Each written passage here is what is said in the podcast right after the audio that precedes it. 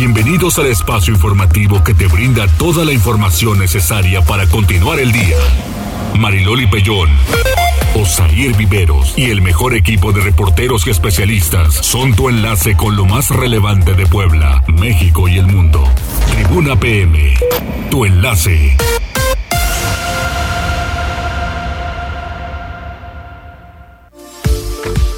Hola, ¿qué tal? Muy buenas tardes. Qué gusto saludarles en este jueves 21, ¿verdad?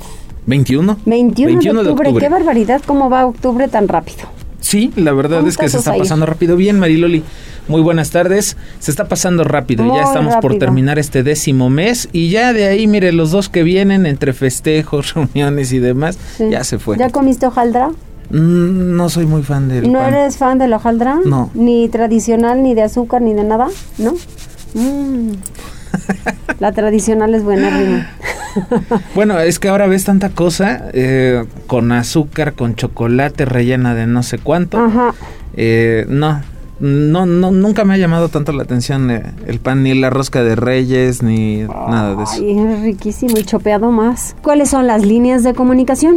242-13-2, el número en cabina, 22-23-90-38-10, nuestra línea de WhatsApp. Ya sabe que a cualquiera de las dos se puede comunicar y dejarnos algún mensaje. Si no, en redes sociales, en Twitter, arroba noticias tribuna, arroba mariloli y arroba viveros-tribuna. Y ya estamos transmitiendo en Facebook Live en las páginas de Tribuna Noticias, Tribuna Vigila, Código Rojo y La Magnífica. Ahí también nos puede dejar un mensaje que más, más adelante vamos a estar atendiendo. Así es, vámonos a las tendencias, Arturo Meneses.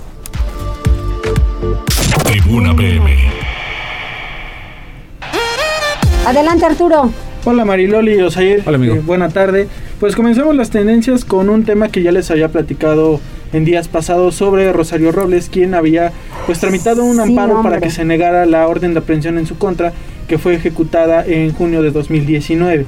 Sin embargo, ayer por la noche, bueno, pues un juez federal negó este, esta solicitud de amparo, por lo que Rosario Robles permanecerá en prisión preventiva, según y de acuerdo al juez, porque existe un alto riesgo de fuga.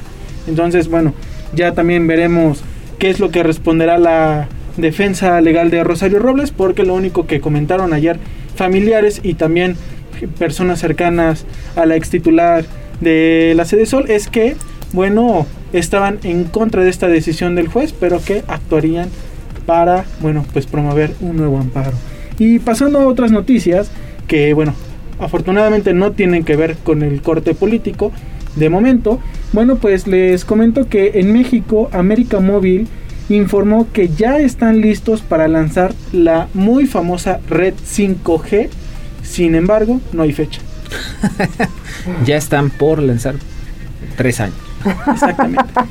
Ya desde hace un tiempo se había informado que la infraestructura ya estaría lista para poder comenzar a instalarse a lo largo del territorio nacional. Sin embargo, lo único que comentó eh, Daniel Ag, director general de la compañía, es que hacemos todo lo posible para estar listos para el 5G. Todavía no sabemos exactamente cuándo vamos a lanzar, pero estamos listos para lanzar 5G en México.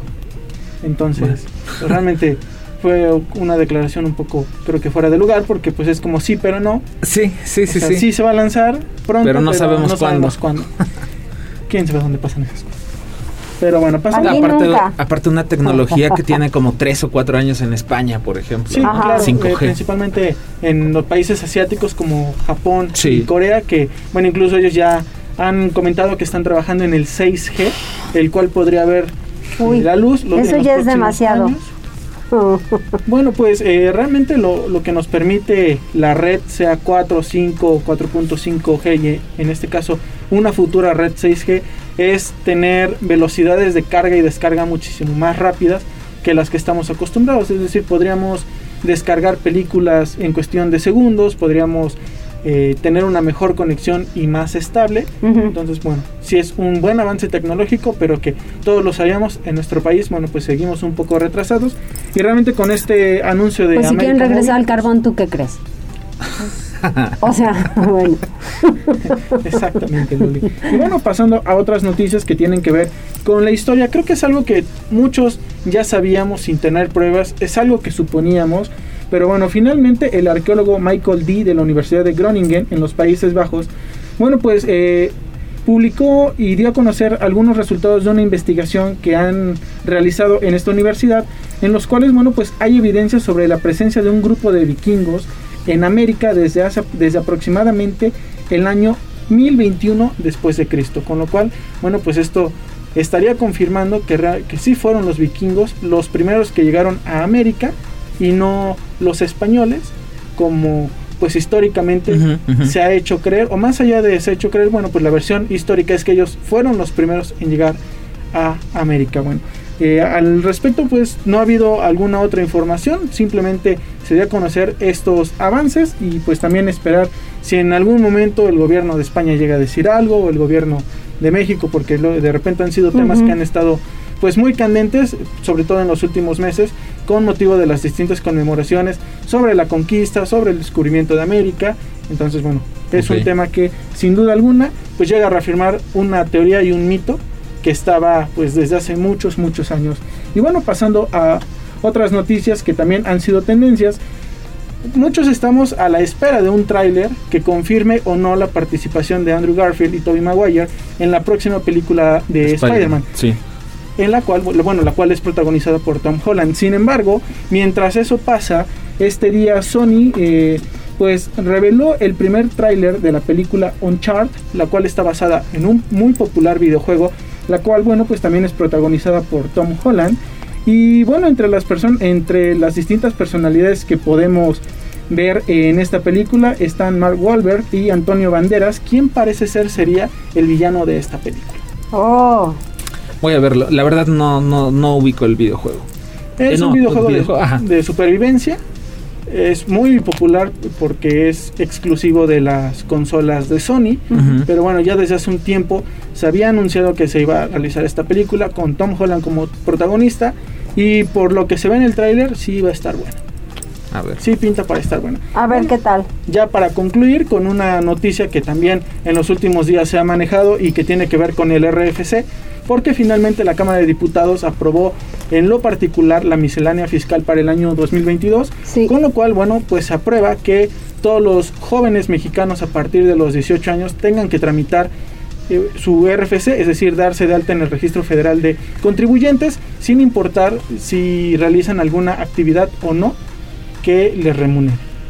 Ya supongo que en los próximos días, bueno, pues también se irá dando a conocer qué va a implicar, qué es lo que se va a requerir hacer o no con los que no tienen RFC, con los que sí, porque bueno, lo único que se comentó es que el bloque de Morena pues había aceptado no eh, poner penalizaciones a los jóvenes que no tuvieran el RFC aún y que lo tengan que tener a partir del próximo año. Entonces, será ese tipo de información que en los próximos días pues tendrá que revelar la Cámara de Diputados, el SAT y también la Secretaría de Hacienda y Crédito Público. Exacto. Muy bien. Gracias, Arturo. Que tengan excelente tarde. Gracias. Tribuna PM. Muchas gracias, Arturo. Y todavía no está listo Uciel, ¿no? Vamos con Liliana. Sí, fíjate, nada más rápidamente, eh, está el gobernador Miguel Barbosa tuiteando en este momento que recibió a los directivos de la cooperativa Cruz Azul y ya se analizan proyectos sociales y deportivos en la entidad. Esto se suma también a lo que se informó hoy por la mañana eh, por parte de la Secretaría de Economía, ¿no? Esta inversión que va a traer PepsiCo México, ¿no? Que se va a instalar, me parece, en Huejotzingo, si no mal recuerdo, y pues es una inversión también importante y una oferta pues de más empleos en el estado. Ojalá, ojalá que así sea. Vamos con Liliana Tecpanecatl porque el gobierno de Puebla está analizando el pago adelantado del aguinaldo a burócratas con el fin que aprovechen el buen fin. Adelante Liliana. Gracias, Maridoli. Buenas tardes. Te saludo con gusto igual que al auditorio. Con el objetivo de incentivar el consumo interno y como una medida que forme parte del Plan Estatal para la Reactivación Económica, el gobierno del Estado podría pagar de forma anticipada una parte del aguinaldo de sus trabajadores de modo que puedan aprovechar las ofertas del Buen Fin, la campaña de ventas más importante del año en el país. Así lo señaló el gobernador Miguel Barbosa Huerta, quien dijo que platicará sobre esta propuesta con María Teresa Castro, titular de la Secretaría de Finanzas, para que se analice su viabilidad. A propósito de los pagos de fin de año, el gobernador dijo que Puebla no pedirá dinero a la federación para hacer frente a la entrega de aguinaldos y prestaciones de fin de año para sus colaboradores, pues esta partida está garantizada. Escuchemos. Pues voy a hablar con la Secretaría de Finanzas. Nosotros no vamos a pedir dinero a la Federación para pagar eh, salarios y aguinaldos, ¿eh? No, no, lo tenemos. Y voy a, voy a que me, que me analice eso y que me lo proponga, sí. Puede ser parte de la reactivación económica por lo que respecta al consumo interno, al que generamos los poblanos comprando en Puebla, comprando en Puebla. Nos va a ir bien, van a ver. Si lo voy a considerar, Liliana. Cada año el gobierno federal adelanta el pago del 50% del aguinaldo al cuerpo de burócratas con el objetivo de fomentar el consumo interno desde la segunda semana de noviembre, cuando se realiza el buen fin que en este 2021 tendrá lugar siete días, del 10 al 16 del próximo mes. Por otra parte, el gobernador celebró la llegada de una inversión de 1.700 millones de pesos por parte del corporativo PepsiCo, que instalará un centro de distribución en el municipio de Huejotzingo, que operará para los estados de Puebla, Oaxaca, Veracruz, Tabasco, Hidalgo y Chiapas, y que generará 310 empleos directos. Ese reporte. Muchas gracias, Liliana. Mientras tanto, vamos con Gisela Telles porque el ayuntamiento encabezado por Eduardo Rivera Pérez puso en marcha el programa de regularización de estancias infantiles hoy muy temprano. Adelante, Gisela, porque ante esta situación me queda muy claro que ese fue uno de los proyectos importantes del ayuntamiento de Puebla mencionado por él y pues, cómo no, las estancias infantiles que a muchas mujeres les hace falta. Gisela. Así es, Mariloli, te saludo con mucho gusto, igual que a nuestros amigos del auditorio, y te comento que al destacar que es un acto de justicia social que además tiene un círculo virtuoso, Eduardo Rivera Pérez, presidente municipal de Puebla, puso en marcha el programa de regularización de estancias infantiles, mismo que tendrá una inversión de 16 millones de pesos durante el primer año. Durante el evento que se llevó a cabo en la Junta Auxiliar San Sebastián de Aparicio, el edil refirió que dicho programa no solo abonará a las y los jefes de familia, sino también a los menores, una vez que serán atendidos por profesionales para motivar su desarrollo. Esto es parte de lo que mencionaba. Las jefas y jefes de familia que requieren el cuidado responsable de sus hijos, de sus hijas, de sus pequeñitos, cuando también ellas o ellos tienen que ir a trabajar, es un acto de justicia social que además tiene un círculo virtuoso, porque cuando sabemos que un niño y una niña es atendido por profesionales, sabemos que el desarrollo de nuestro pequeño, nuestra pequeña, va a ser distinto. En el uso de la palabra, Matías Rivero Marínez, titular de la Secretaría de Bienestar, detalló que en los primeros 120 días del gobierno de la ciudad arrancarán dicho programa en 10 estancias infantiles. Esto con cuatro acciones en concreto. La primera, incorporar el código reglamentario del municipio de Puebla a las estancias infantiles. La segunda, acompañar y apoyar a los encargados de estancias en el proceso de obtención de licencias de funcionamiento y permisos correspondientes, así como el dictamen de protección civil para la correcta operación de los centros de desarrollo infantil. La tercera, incluir en el catálogo de desarrollo urbano la figura de estancias infantiles, iniciar también labores de pintura y decoramiento de las fachadas con colores institucionales. Y por último, la entrega de apoyos de 700 pesos mensuales por niño o niña de entre 1 y 4 años y hasta 5 años para niños con discapacidad. Estos apoyos serán para hasta tres hijos por familia. Rivero Marínez indicó que durante la gestión del alcalde Eduardo Rivera incorporarán 70 estancias para apoyar a un aproximado de 2.000 niños y niñas. Este es el reporte, Mariloli. Gise, eh, no te vayas de la línea, ahorita recuperamos la comunicación contigo. Eh, nada más están reportando, Mariloli, un choque entre particulares en la 50 Norte y Carril de la Rosa. Los semáforos de esta vialidad no funcionan. Están, eh, bueno, marcan verde al mismo tiempo, entonces están pidiendo la intervención de movilidad y de infraestructura. Si nos pueden apoyar los amigos del ayuntamiento, esto es en la 50 Norte y Carril de la Rosa. Ya hubo un choque y es que los semáforos pues están, están en verde. ay Dios, de veras. Remunicipalizar el servicio de agua potable en Puebla Capital, dice el presidente municipal Eduardo Rivera, no son enchiladas, Gise. Así es, Osair, debido a que no cuentan con los recursos ni las competencias legales correspondientes, Eduardo Rivera Pérez, alcalde de Puebla, dejó en claro que es imposible financieramente hablando que el gobierno de la ciudad se haga cargo de otorgar el servicio de agua potable, luego de que afirmó que lograr la remunicipalización del servicio no son enchiladas el edil aseveró que estará vigilante para que la empresa responsable de subsidiar el vital líquido cumpla con las necesidades de las y los poblanos. Sobre revocar la concesión, dijo que se trata de un falso debate que el gobierno municipal acepte o no concesionar, una vez que le corresponde al Congreso del Estado otorgarlo, debido a que cuenta con las facultades correspondientes. Así lo decía. Que no son enchiladas porque el problema del agua en el municipio de Puebla, en el área metropolitana, es serio y no es tan fácil poder tener las condiciones financieras, el gobierno de la ciudad, para poder operar este servicio. Es más, es imposiblemente, es imposible, ¿sí? que esto pueda ser viable financieramente hablando, que el gobierno de la ciudad se pueda encargar de este servicio porque no tiene los recursos ni las competencias ahorita legales para poderlo llevar a cabo. Rivera Pérez refirió que espera una respuesta pronta a las quejas de la empresa concesionaria y como Ayuntamiento de Puebla aseguró, estarán vigilantes de cómo presta el servicio. Este es el reporte, Osair. Muchas gracias, muchas gracias, Gise. Vamos con información de Pili Bravo porque reiniciaron los operativos en el periférico, esto para detectar a taxis pirata. Y Pili, creo que eh, el señalamiento es el mismo. O sea, ¿qué onda con la Secretaría de Movilidad? Oye, en este operativo que realizaron con elementos de seguridad pública y bueno, pues con eh, personal de supervisión, eh, que realizaron a partir de esta mañana ahí en el periférico ecológico, pues fíjate que, bueno, pues lo sabemos todos absolutamente que, eh, sobre todo por la mañana, pues siguen eh, funcionando los taxis piratas, pero solamente, de acuerdo al reporte que está emitiendo la Secretaría, es que solamente detuvieron al conductor eh, de un supuesto taxi pirata, al que naturalmente pues se trató de un vehículo sedán que usaba para el traslado de personas y que fue identificado precisamente por el personal de vialidad y de seguridad.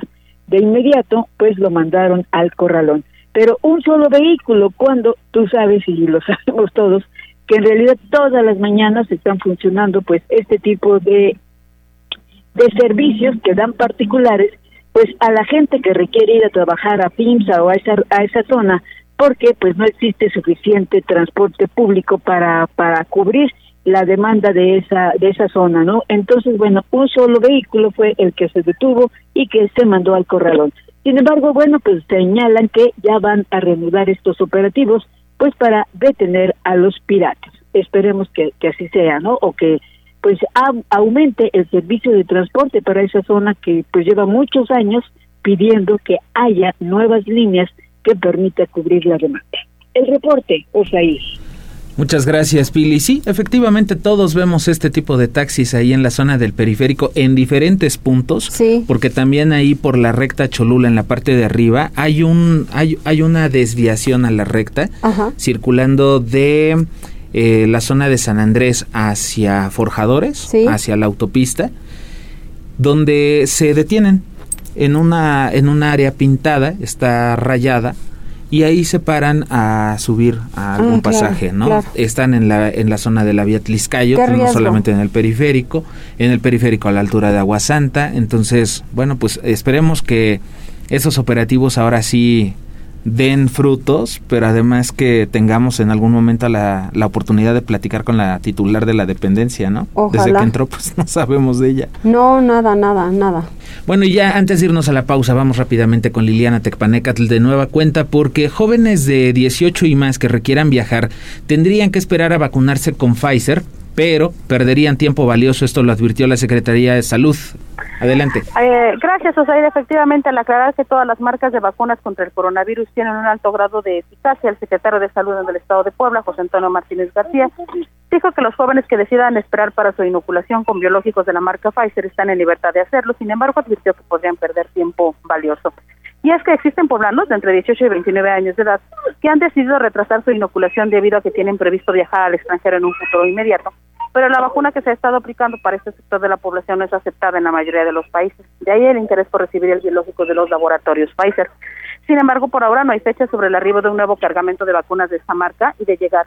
Tampoco se sabe en qué localidad se aplicaría, de modo que quienes estén esperando corren el riesgo de continuar desprotegidos frente a la enfermedad de la COVID-19 por tiempo indeterminado. Escuchemos tendrían que esperar a que tuviéramos biológico de otra marca diferente. Eh, queda en su decisión, a nosotros eh, no los podemos obligar obviamente a que se pongan Sputnik, pero aquí lo, lo, lamentable es que tendrían que esperar y es tiempo muy valioso que se puede perder. La recomendación es pónganse la que hay, todas las vacunas son confiables y seguras. En cuanto a la campaña de vacunación para la población rezagada de la capital, Mencionó que esto se llevará a cabo desde hoy hasta el próximo sábado en el Hospital General del Sur y en el Hospital General del Norte, en donde se aplican biológicos de las marcas AstraZeneca y Sputnik a todos los poblanos mayores de 18 años de edad que así lo requieran. Asimismo, mencionó que del viernes 22 al martes 26 de octubre habrá jornada de vacunación contra el coronavirus en 49 municipios del interior del estado, como Acajete, Francisco Zetamena, Jalpan, Pantepec, Venustiano Carranza, Jicotepec, Libre, Soltepec, San José Chiapa, Tecali y Tecamachalco. Se aplicarán primeras y segundas dosis a mayores de 18 y 30 años de edad. Finalmente, respecto del reporte COVID, se informó que en las últimas horas se registraron 90 nuevos contagios y 9 defunciones. Se contabilizan 453 pacientes activos en 45 municipios y 381 hospitalizados, 65 de ellos en terapia intensiva. Es el reporte. Muchas gracias Liliana, pues ahí lo tiene. Y sí, la verdad es que muchos están preocupados porque ya pagaron viajes, ya pagaron hoteles, ya pagaron tours y resulta que si se ponen otra vacuna, pues no los van a dejar los van a dejar entrar. Exactamente. 14 horas con 23 minutos. Y también fíjate que me han preguntado que si este alguien puede sacar eh, o tramitar el pasaporte de otra persona. No, es personal es como la credencial del lector. Oye, pero por ejemplo, en el caso de una persona con discapacidad también, o puede hacer, no sé, una especie de carta poder. Yo creo que necesitarían hacer una carta poder o algo, pero necesitan sacarte tu foto, ¿no? Está complicado. Está complicado, entonces a veces ese tipo de cositas como que no nos ponemos a pensar cómo se le haría. ¿A quién saludamos? Connie Ángel, que ya se está reportando. Cosme Herrera dice que sea un excelente jueves, amigos. Dice algo pasa con la transmisión en Facebook. Sí, ya está, ya está corregido. Es el tema del, del internet de pronto. Franja de metal. Dice, buena tarde, ¿saben cuánto cuesta? La radio nunca falla. Síganle por la radio, esa es la realidad. Las redes, ay Dios mío, las redes. Dice, buena tarde, ¿saben cuánto cuesta el plato de mole de caderas? Nos van a decir en un ratito. En un ratito nos dirá Olga Méndez. Vamos a hacer una pausa, regresamos enseguida. Enlázate con nosotros. Arroba Noticias Tribuna en Twitter y Tribuna Noticias en Facebook. Ya volvemos con Tribuna PM. Noticias, tendencias y más. Estamos de regreso. Tribuna PM, tu enlace. Muchas gracias por continuar con nosotros.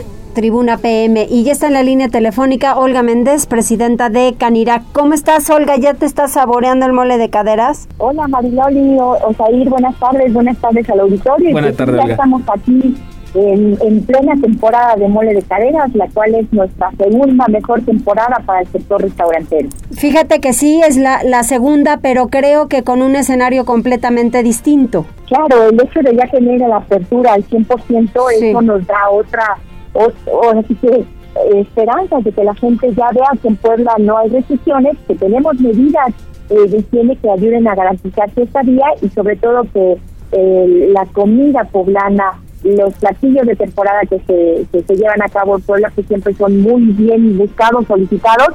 Y bueno, nosotros el día de mañana estaremos haciendo nuestra comida de arranque de temporada, eh, pues es la séptima edición, en la cual estarán participando restaurantes eh, representativos de Puebla, son 15 restaurantes. Y bueno, también tenemos la presencia de diferentes municipios, porque una de nuestras ideas es darle plataforma a municipios como Jicotepec, Huachinango, Zacatlán y demás municipios conurbados con su gastronomía y bueno, hacer un trabajo conjunto. Eso, eso está muy bien porque además te voy a decir algo, es muy diferente ahora que tienen apertura al 100% que contra el chile en nogada. Con el chile en nogada todavía había el 30%. Sí, aunque digo, aquí la temporada es mucho más corta, solamente este platillo se comercializa en Puebla, en Tehuacán y sus municipios cercanos. Eh, es algo que sí la gente de Ciudad de México sobre todo pues voltea a ver a Puebla por este platillo que cada vez se posiciona más. Es importante que nosotros como restauranteros también cuidemos eh, toda esta tradición y todo este ritual que se hace en torno a este platillo pues ancestral y que nos está dando posicionamiento como, como esta riqueza gastronómica con la que contamos en Puebla. Olga, nos preguntaban en redes sociales eh, cuál va a ser el costo del platillo. Supongo que depende también del restaurante, pero digamos el promedio. Eh, sí, el platillo estará entre los 400 a los 580 pesos, dependiendo del lugar en donde lo sirvan y también la porción que, que te sirvan de este, de este platillo. Aquí es también importante eh, dar a conocer que, muchos restaurantes que estamos comprando directo a haciendas como eh, haciendas de Tehuacán, en donde nos garantizan que estamos eh, consumiendo el, el producto eh, original, el que le da el sabor a este mole. Y bueno, creo que lo importante es que también los comensales aprendan a distinguir eh, la diferencia del producto con sus tres características, el color que es un color más oscuro, el olor que es un olor pues, característico del chivo y sobre todo el sabor que es espectacular, se puede diferenciar mucho porque es un sabor que viene pegado al hueso y eso le da eh, pues toda la exquisitez a este a este mole de caderas, este guasmole de caderas, que la única diferencia entre uno y otro es la, la variedad de chile que se, que se utiliza.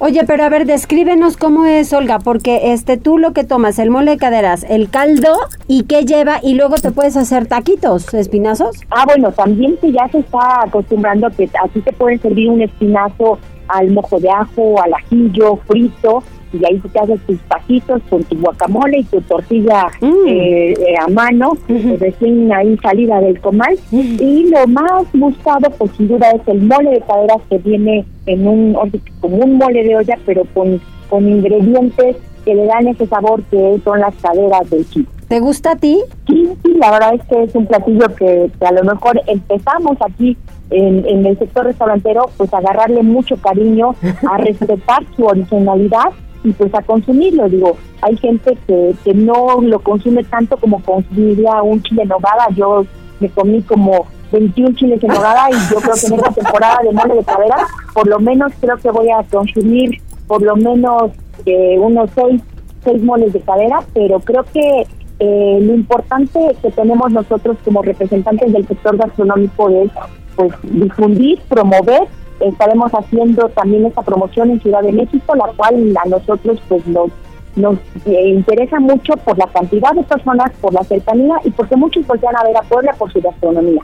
Exactamente. ¿Cómo les fue el fin de semana pasado en tema de visita de restaurantes? La gente también sí se suma al respeto porque debe haber medidas sanitarias. Eh, yo creo que la aceptación en general fue buena, el hecho de que ya la apertura al 100% eh, nosotros hemos trabajado al interior de los restaurantes diciendo, a ver, el 100% no tiene que ser el 100% antes de pandemia. Deja tu sana distancia, si el espacio no lo permite, están trabajando muchos al 80, al 90% de su capacidad. Y lo importante siempre es seguir reforzando las medidas de higiene, eh, dar señal de limpieza en todo momento y de manejo de protocolos y eso es lo que nos va a ayudar a nosotros a que la gente se sienta segura, que acuda a establecimientos o a restaurantes establecidos donde hay un proceso minucioso de sanitización desde que llega la mercancía hasta que el platillo está en su mesa.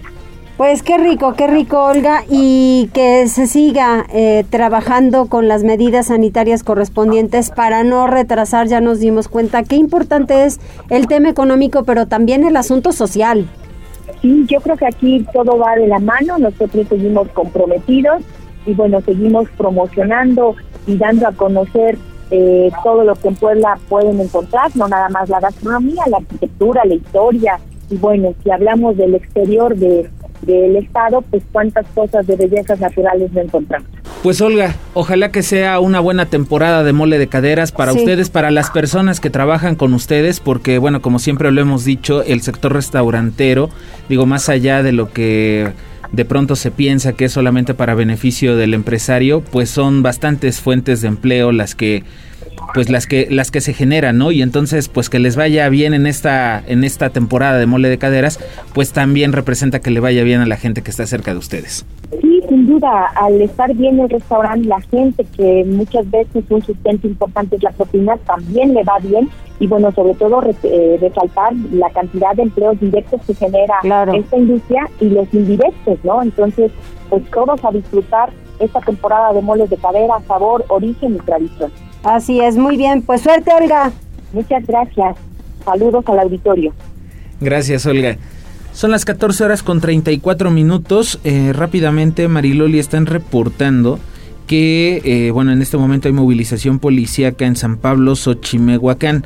Resulta que en calles de la colonia Miravalle, eh, algunas personas eh, que viajaban en una camioneta dispararon contra otras que estaban en la vía pública eh, habría una persona lesionada, se está descartando eh, algún deceso, pero ya está la policía municipal trabajando en el lugar. Estamos pendientes de más información, pero lo que se reporta esto en la colonia Miravalle de la Junta Auxiliar de San Pablo Xochimehuacán. Vamos con Liliana Tecpanecatl porque el gobierno del estado delinea estrategia de seguridad de cara al fin de año y se pondrá especial atención en cuidar a la población migrante, Lili.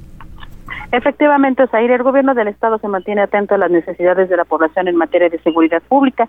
Durante los últimos meses del año, afirmó el titular del Ejecutivo en Puebla, Miguel Barbosa Huerta, al comentar que se pondrá especial atención en el cuidado y protección de los poblanos que radican en los Estados Unidos y que en estas fechas vuelven a sus comunidades de origen. Sobre todo, agregó, porque la comunidad migrante, que cruza parte del territorio estadounidense y buena parte de estados mexicanos para llegar a la entidad, son blancos de la delincuencia, pero además de algunas autoridades que abusan de ellos por lo que se pondrán en marcha acciones específicas para evitar que en Puebla ocurra eso. Escuchemos.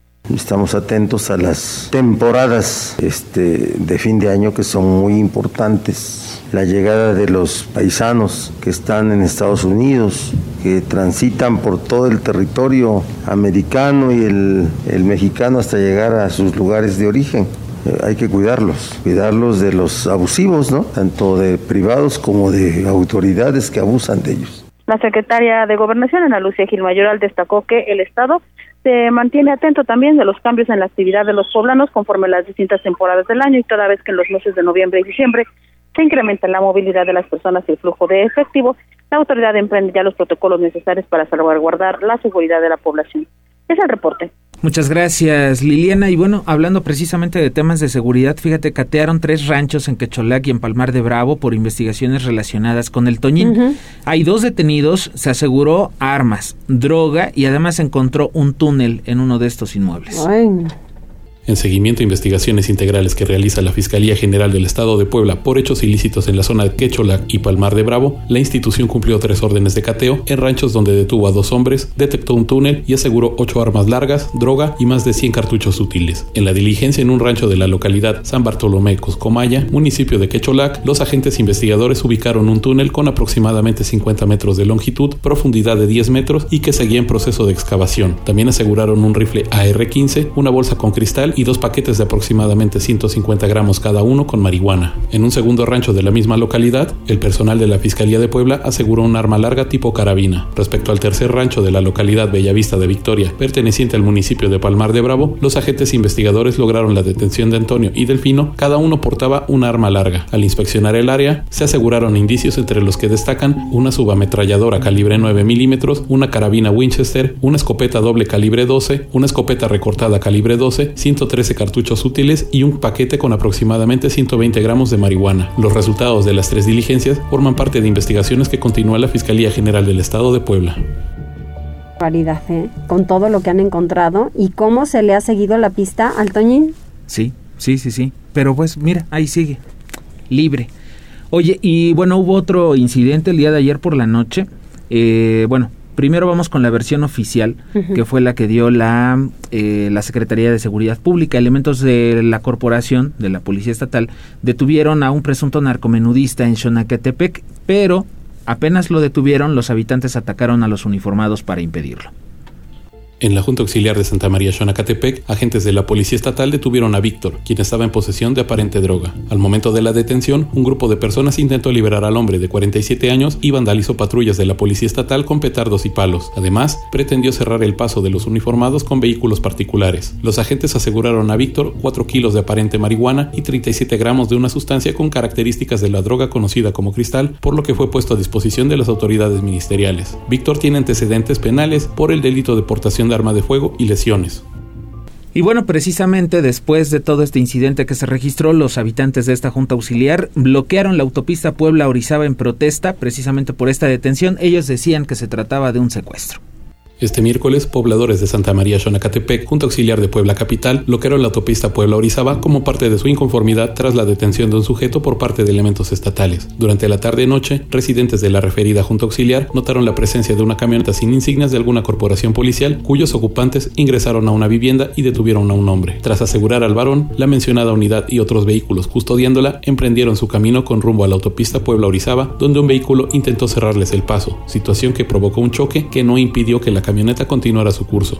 Momentos después, la vialidad fue bloqueada por vecinos de la zona y familiares del sujeto capturado, quienes manifestaron su descontento con el actuar de los efectivos, catalogando la detención como abuso de fuerza pública, a la vez que indicaron no haber visto alguna orden de aprehensión que justifique los hechos. Por lo anterior, exigieron la liberación inmediata del hombre y ante la negativa de los uniformados de la Secretaría de Seguridad Pública, los inconformes colocaron llantas sobre la referida autopista para impedir el paso en ambos sentidos a la altura del kilómetro 133. Cabe destacar que durante las protestas fueron vandalizadas varias patrullas con petardos y palos. De acuerdo con la Secretaría de Seguridad Pública, el detenido fue un sujeto identificado como Víctor, quien al momento de la aprehensión se encontraba en posesión de dosis de marihuana y cristal, por lo que fue puesto a disposición de la autoridad ministerial. Ahí está la información. Vamos a hacer una pausa. Y regresamos.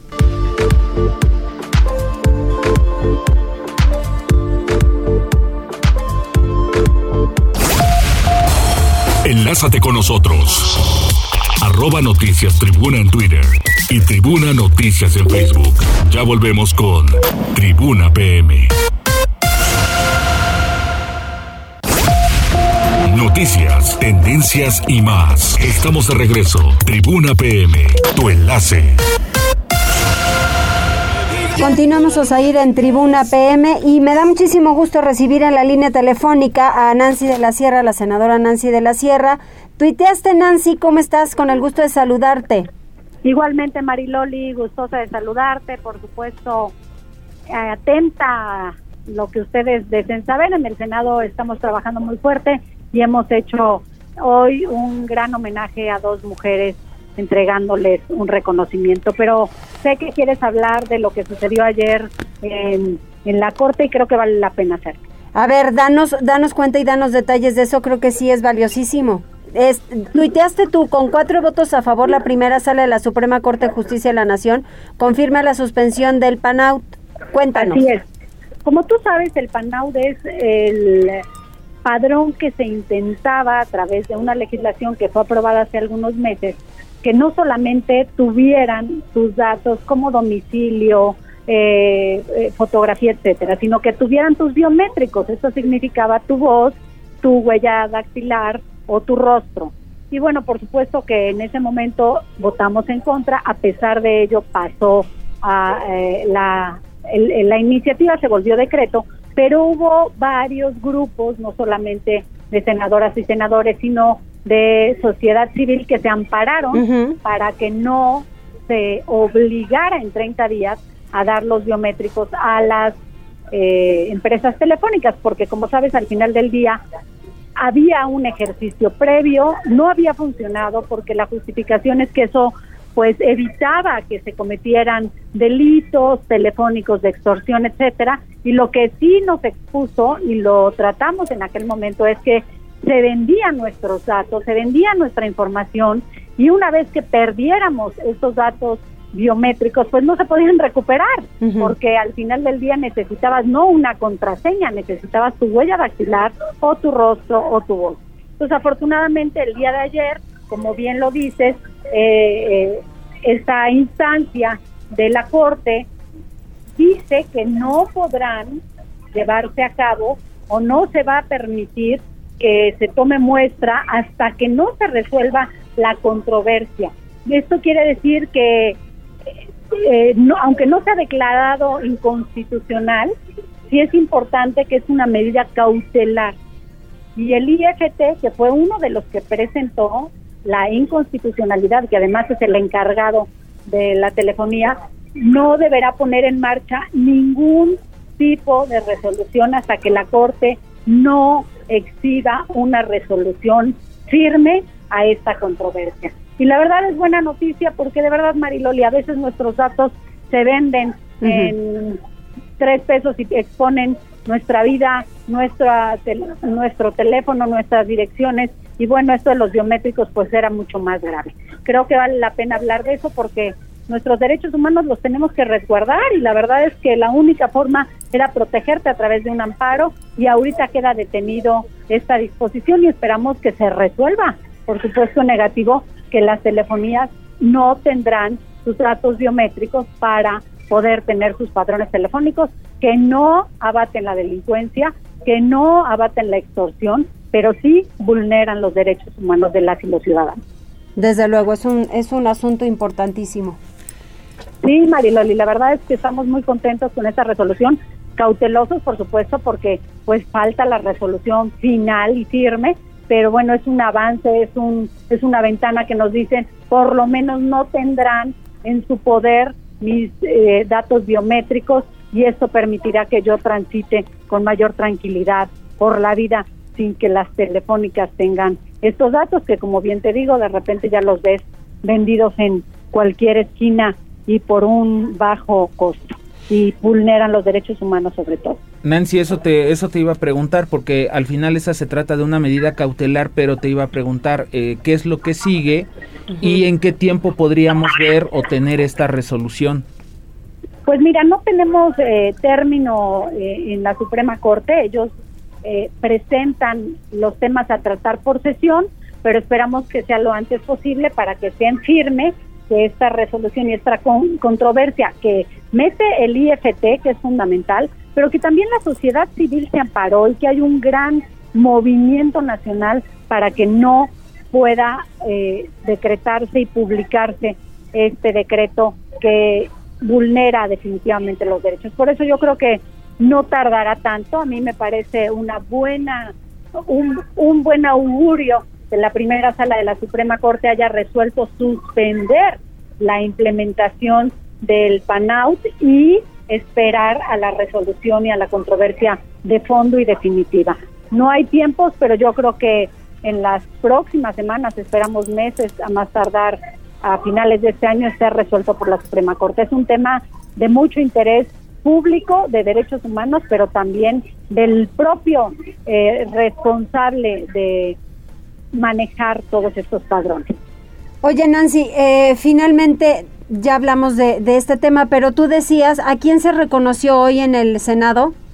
Mira, la verdad es que estuvimos en una sesión solemne porque entregamos el reconocimiento Elvia Carrillo Puerto a dos grandes activistas, mujeres feministas con trayectorias muy destacadas, a Laura Martínez Rodríguez y a Dafne Cuevas Ortiz, quienes han luchado siempre por los derechos de las mujeres, han habido, han abierto brecha, han luchado por la violencia contra las mujeres y bueno, este gran reconocimiento que hoy el Senado de la República hace a estas dos mujeres vuelve a poner en la boca de todos la participación activa de la mujer en la toma de decisiones.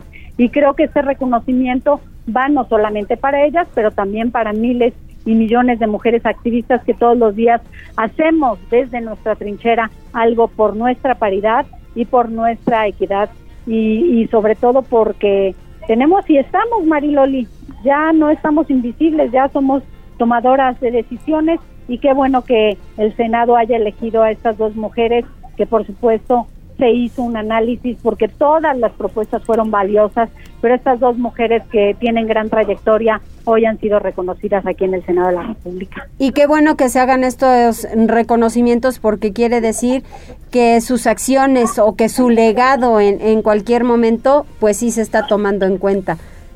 Y sobre todo y que se haga en vida, Mariloli. Yo siempre he dicho... Ay, sí, caray.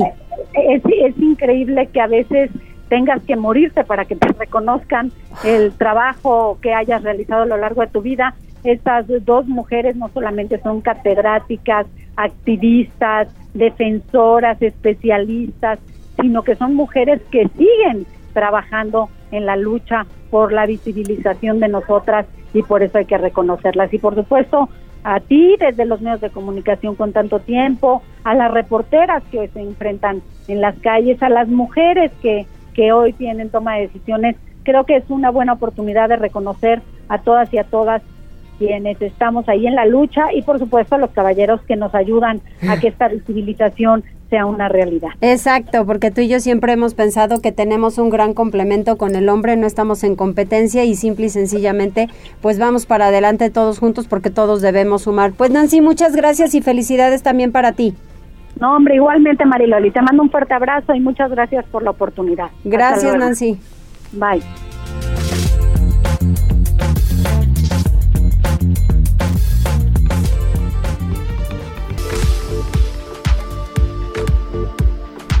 Continuemos en Tribuna PM. ¿Qué pasa? Oye, fíjate que hay una, pues se están analizando en el Ayuntamiento de Puebla la construcción de un nuevo panteón en la, en la capital. Esto lo confirmó este día la Gerencia de Gestión Municipal y digo, eh, habría que ver en dónde lo van a instalar también, ¿no? Gisa, adelante. Así es, Osair, te saludo con mucho gusto, igual que nuestros amigos del auditorio. Te comento que el titular de la Gerencia de Gestión Municipal de Puebla Adán Domínguez Sánchez informó que están valorando y analizando el proyecto de la construcción de un nuevo panteón en la ciudad.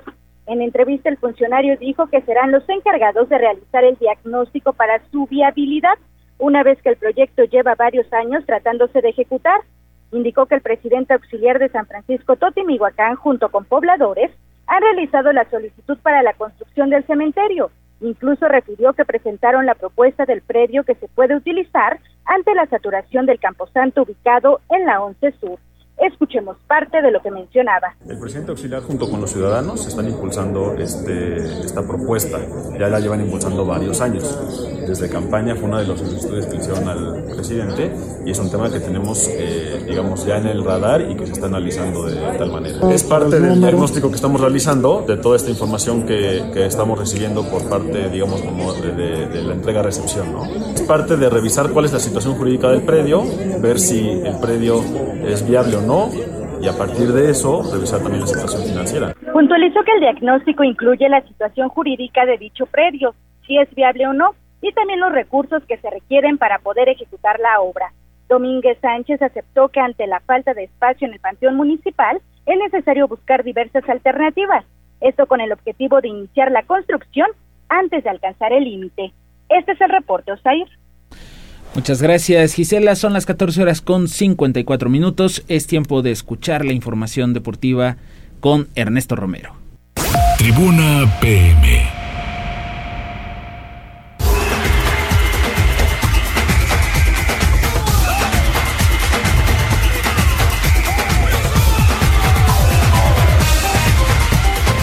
En lo que nos contesta, en lo que nos comunicamos con eh, Ernesto Romero, fíjate que ya tenemos más datos de lo que sucedió en San Pablo, Xochimehuacán. Fue en la calle Francisco y Madero, entre Tierra y Libertad en la colonia Miravalle.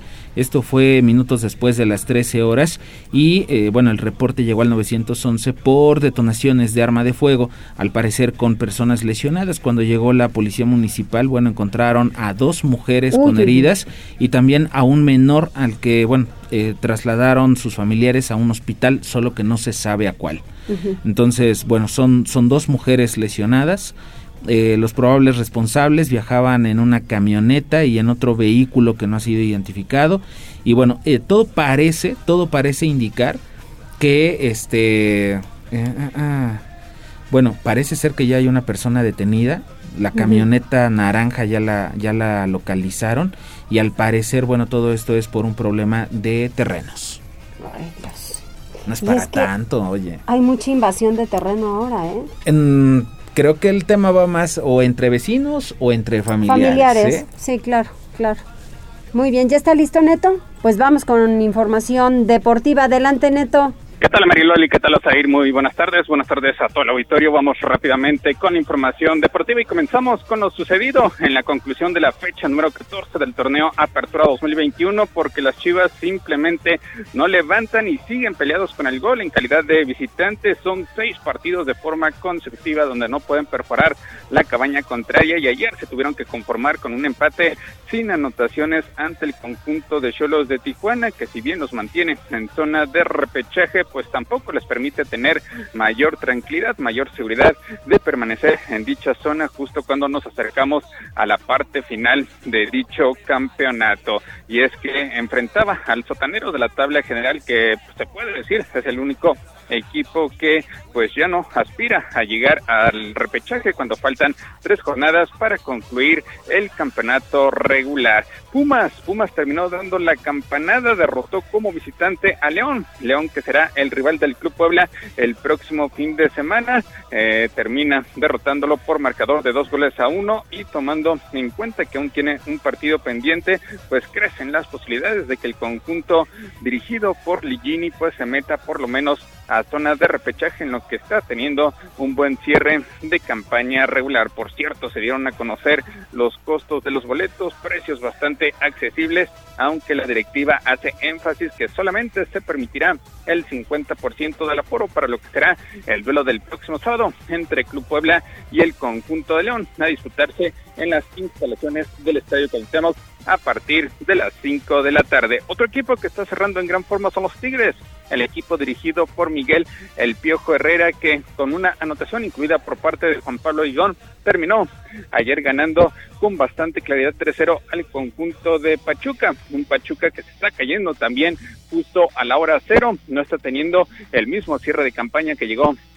a mostrar el semestre anterior y se está despidiendo de cualquier posibilidad de ingresar a la zona de repechaje. Toluca, Toluca tampoco termina por despegar, no aprovecha la mala racha por parte de los equipos que se mantienen arriba y tuvo que conformarse con un empate a una anotación ante Nicaxa, así que tendrá que cerrar también a tambor batiente si es que quiere calificar de forma directa a los cuartos de final, instancia donde solamente el América tiene su lugar seguro después de este buen cierre de campaña. Vámonos con información del béisbol porque los Pericos de Puebla pues ya aseguraron la serie en el arranque de la Liga Invernal Mexicana tras derrotar los primeros dos compromisos a los Guerreros de Oaxaca y en Grandes Ligas mala salida para el mexicano Julio Urias que nuevamente fue maltratado por la ofensiva de los Bravos de Atlanta eh, con una paliza. Atlanta se pone a un juego de avanzar al Clásico de Otoño, lo mismo que los Astros de Houston que terminan superando a Medias Rojas de Boston para colocar la serie 3 a 2 a su favor. María Loli, ir hasta aquí lo más relevante en materia deportiva. Muchas gracias, Neto. Saludos, muy buenas tardes. A ver, tanto me estás aquí soltando cosas de Neto, que si quién sé qué, que si quién sabe cuánto. Oye, es que es que de pronto ya se ha convertido en mi community. ¿Ah, sí? Sí, Neto, ya, ¿eso es cierto? en la mañana. No, en la mañana están los comentarios.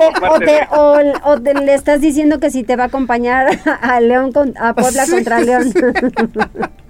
Es que de repente salió el lado deportivo de Osair Viveros. Sí, sí, sí.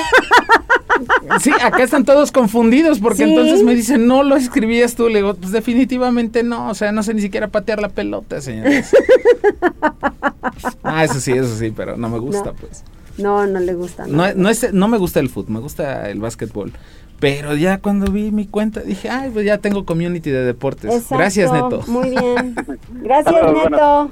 Saludos, buenas tardes. Buenas tardes. Oye, nada más rápidamente, sí se confirmó, está detenido uno de los atacantes de este tiroteo que se registró en, en San Pablo Xochimehuacán, seguramente en el transcurso del día, dependiendo de eh, pues los plazos legales y, y el procedimiento, eh, se estará dando a conocer la información por parte de la Secretaría de Seguridad Ciudadana, pero ya hay una persona detenida, un vehículo asegurado y bueno, el saldo fue de dos mujeres lesionadas y este menor de edad que fueron trasladados a un hospital por familiares, un problema de terrenos al parecer. Sí, que pronto mejoren, que pronto mejoren y además nos encontramos ya con mucha gente con armas, por Dios. ¿Estás de acuerdo? Sí, sí, sí. ¿Listos? Ya no tenemos mensajes, ¿verdad, amigo? Pues ya nos vamos. Les ofrecemos una disculpa. Algunas personas estuvieron comunicando con nosotros también por una falla ahí en la transmisión. De pronto se quedaba eh, congelado. Dice Margarita Cuacuas, buenas tardes. ¿Jugamos a las estatuas de marfil o qué? Saludos, amigo. Hasta Estados Unidos, Margarita. Un abrazote y sí, eh, también le mandamos saludos a, Chuy Espinosa, que fue la que nos, nos comunicó que estaba de pronto congelándose la Me sigo poniendo de pie, que viste la de Osair, no. Qué cosa tan maravillosa. Ya nos vamos. Gracias en cabina, gracias reporteros, reporteras, gracias Arturo. Hasta mañana. Hasta mañana.